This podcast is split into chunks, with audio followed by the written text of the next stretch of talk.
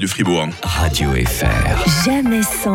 Jérémy Croza ce Ouais. matin. Salut les Crozos Ouais. Tu vas bien Mike Euh, super bien, j'espère que toi aussi. Oui, très bien. Je voulais commencer cette chronique par remercier les auditeurs. parce que J'ai croisé pas mal de gens ces derniers temps que je ne connaissais pas et qui m'ont dit Oh, t'écoutes le mercredi matin, c'est génial. Oh, Alors merci. Il y en a même un qui m'a dit que j'étais son rayon de soleil de la semaine. Oh, oh, Et il y en a un pleurer, autre- là. et il y a une autre personne qui m'a dit il y a une autre personne qui m'a dit que le mercredi matin elle arrivait en retard au boulot parce qu'elle restait dans la voiture pour m'écouter donc merci beaucoup. C'est des déclarations d'amour, ça. Eh oui. Alors aujourd'hui c'est mercredi et qui dit mercredi dit le journal de Jérémy. Alors place à l'info.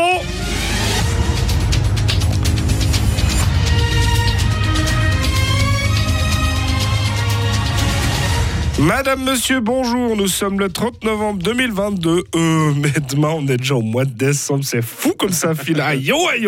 Et on souhaite une bonne fête au André au Frumance. Voilà.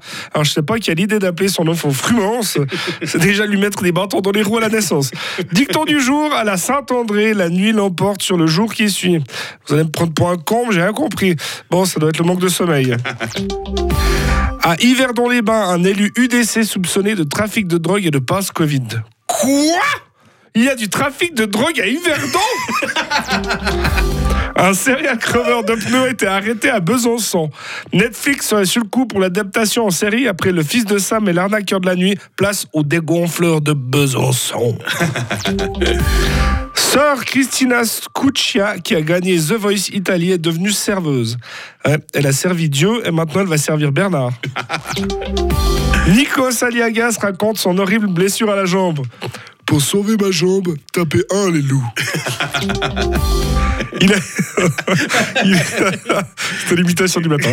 Il, il a tenté d'importer illégalement plus de 2 tonnes de travers de porc. Selon nos sources, Daesh n'aurait pas revendiqué cet acte. Oh.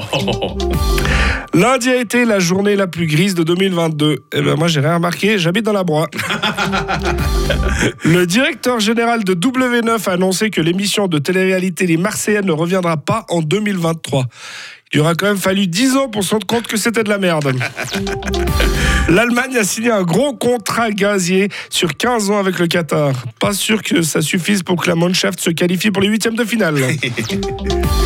La Colombie va déployer des centaines de militaires pour lutter contre les narcotrafiquants à ses frontières. Euh, J'ai pas compris, c'est donc pour les empêcher de sortir du pays? Merci de m'avoir écouté, c'est la fin de ce journal. Et tout de suite, une adaptation suisse du film Intouchable avec dans le rôle principal le goal de la sélection brésilienne. Bonne semaine et à mercredi prochain. À bientôt, euh, Jérémy Croza. Radio FR. Jamais sans. Jonathan, demain matin. John Steers tout